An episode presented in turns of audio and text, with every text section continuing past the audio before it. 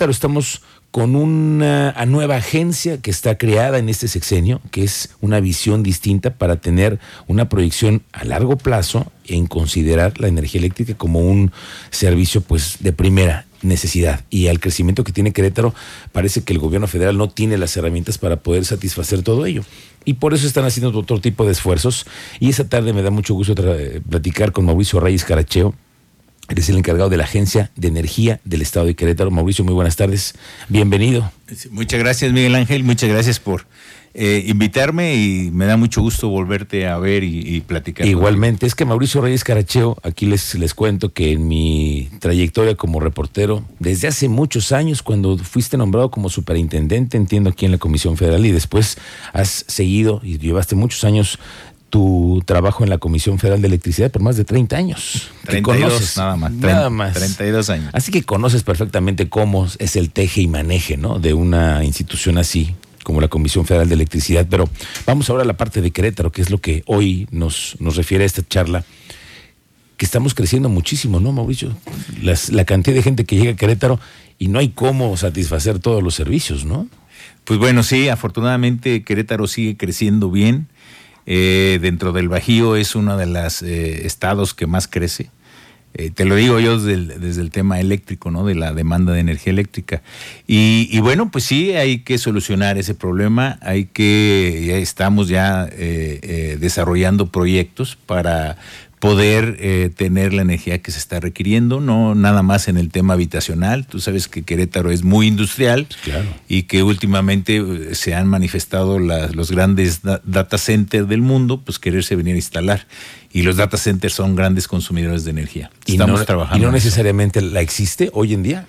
En este momento no existe la capacidad eh, requerida para ciertas empresas eh, que, están pretendiendo venirse. Sin embargo, con los tiempos que ellos estiman desarrollar sus proyectos aquí y con el proyecto que nosotros estamos desarrollando por parte del gobierno del Estado, coincidimos en tiempos y es, es eh, eh, lo que es importante anunciarles, que no tengan miedo, que Querétaro está haciendo lo necesario para tener la energía en el momento en que ellos la necesitan. Bueno, ya sé, ¿a dónde va esa tecnología, Mauricio? ¿Qué es lo que están haciendo en ese proyecto para que vayamos entendiéndolo? ¿Cómo desarrollar energía eléctrica? Sí, mira, en este momento tenemos algunas complicaciones, sobre todo en el tema eh, ideológico de nuestro gobierno federal. Eh, esto te lo digo porque, bueno, pues están detenidos ciertos permisos para desarrollar grandes proyectos de eh, generación de energía por medio de renovables. Eh, pero bueno, pues la idea era resolver el problema en Querétaro y encontramos de manera coordinada con los dos organismos nacionales, que es CFE y el SENACE, poder contribuir como gobierno del Estado para tener eh, eh, satisfecha la demanda que se viene. Este proyecto consiste principalmente en la construcción de infraestructura en el área de transmisión. Ok. que no es lo mismo la generación y la transmisión. Es correcto. A ver, vámonos poniendo de acuerdo. La generación es una parte que en la que tiene detenido en este momento el gobierno federal. Así es. Y ustedes están trabajando en la transmisión, en cómo llevarla. Déjame platicarte que en este momento en el país la generación es suficiente o sea, hay generación suficiente en este momento. Y lo que se, que se dejó de hacer es invertir en la parte de transmisión. Entonces, está la generación, ahora hay que llevar esa energía que se está generando a los puntos de consumo. Y ese es el gran proyecto que está haciendo el gobierno del En el que están coadyuvando el gobierno del Estado con el gobierno federal. Definitivamente. O sea, no, habría otra forma. No hay otra forma. Es como echarle la mano a la CFE. Es correcto. Es coadyuvar a la CFE a hacer inversiones que alguna razón no se hicieron en su momento, hacerlas por parte del gobierno del Eso es para garantizar que existe la energía suficiente para Querétaro. Es correcto. Y las nuevas inversiones que están requiriendo. Para hablar de, números de, de, guataje, yo sé que a lo mejor puede ser un técnico, muy, muy técnico, pero para saber más o menos qué es lo que está requiriendo. Tú estás pensando en que los próximos dos años incrementemos en qué, en cuánto lo que hoy consumimos. Sí, mira, eh, eh, definitivamente el área de transmisión pues manejan los voltajes más altos, 400 mil volts.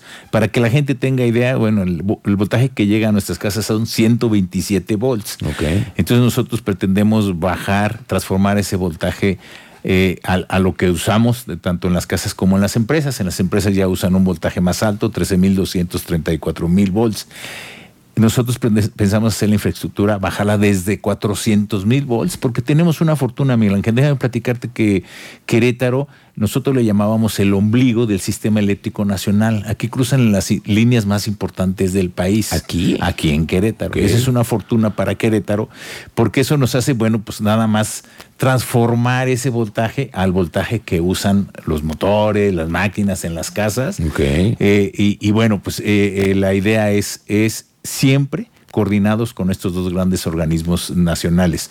Ellos, el SENACE, que es el regidor del sistema eléctrico, es el que determina en dónde hay que hacer la infraestructura y de qué capacidades hay que hacerla. Y la CFE es la que opera y mantiene y con la que haces tu contrato, es la que presta el servicio de energía eléctrica. Entonces es un proyecto, lo he dicho mucho, en donde todos ganamos. Gana la CFE porque va a vender, va a tener eh, mayor infraestructura y va a poder vender más energía. Gana el SENACE porque empieza a tener un, un sistema más confiable, versátil, sobrado. Okay eh, y, gana el Estado porque entonces pone las condiciones necesarias para que siga creciendo como lo viene haciendo hasta Oye, Mauricio, y para los que me, preguntarán, oye, bueno, ¿y qué está haciendo el gobierno para las energías limpias, no? Eh, todo esto, porque esa es, solamente la electrificación, por así decirlo, pero hay otros tipos de energías. ¿Qué están haciendo ustedes en esta agencia? ¿Qué se va a hacer? Sí, sin duda tenemos que trabajar en eso. Hasta ahorita la regla nos permite eh, generar de manera particular 500 kilowatts, en donde no tenemos que sacar ningún permiso más que ir con la CFE y cambiar nuestro contrato. Entonces, nosotros, eh, el gobierno está, eh, eh, pusimos una meta de generar al final del sexenio 120 megawatts con energías renovables. 120 megawatts pudiera ser poco, mucho. Te voy a dar un dato.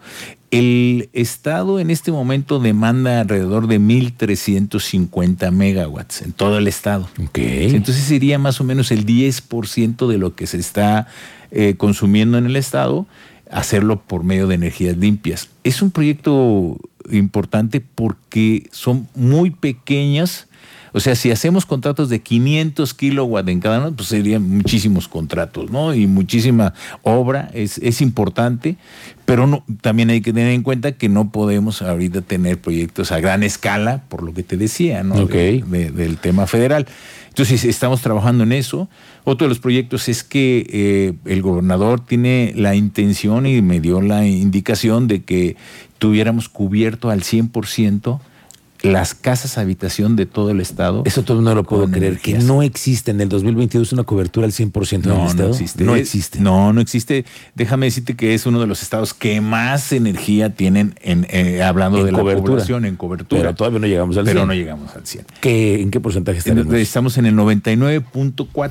Ah, De acuerdo a, datos que hemos recabado últimamente con el INEGI, con algunos municipios, tenemos alrededor de 300 comunidades que están muy dispersas en el estado Estado que todavía no tienen este. ¿Y les van a llevar luz cómo? Les vamos a llevar eh, eh, luz por medio de paneles solares. ¿Cuántos paneles empiezan ustedes a, entregar en un, en un primer sí, periodo? empezamos de acuerdo a los creemos eh, eh, eh, la construcción que tienen estas viviendas de dos a cuatro paneles, con eso es suficiente para que tengan energía eléctrica.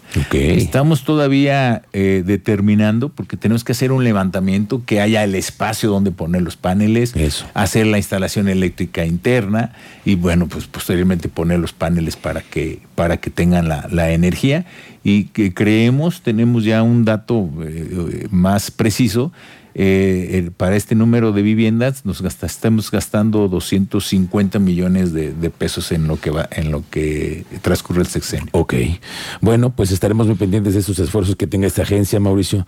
Eh, qué bueno charlar contigo, saber que esta es una necesidad que se está empezando a cubrir, pero que se tiene proyección para los próximos años para que tengamos la solvencia eléctrica, ¿no? Es correcto. energía. Es correcto. Y hay que tener la tranquilidad y si me lo permites, pues sí avisarles que sí se está trabajando, que es una preocupación real de nuestro gobernador, pero también se están tomando ya las acciones reales y contundentes siempre coordinados con los organismos federales. Una última cosa, los apagones que vemos, que de pronto sentimos en una zona o en otra, siguen siendo y serán seguirán siendo responsabilidad de la CFE. Definitivamente, la CFE, la agencia y la CFE solo van a coadyuvar, pero el responsable de prestar el servicio es la CFE. Muy bien. Mauricio Reyes Caracheo, muchas gracias por esa charla. órdenes. Gracias. Aquí está el encargado de la Agencia de Del Estado de Querétaro.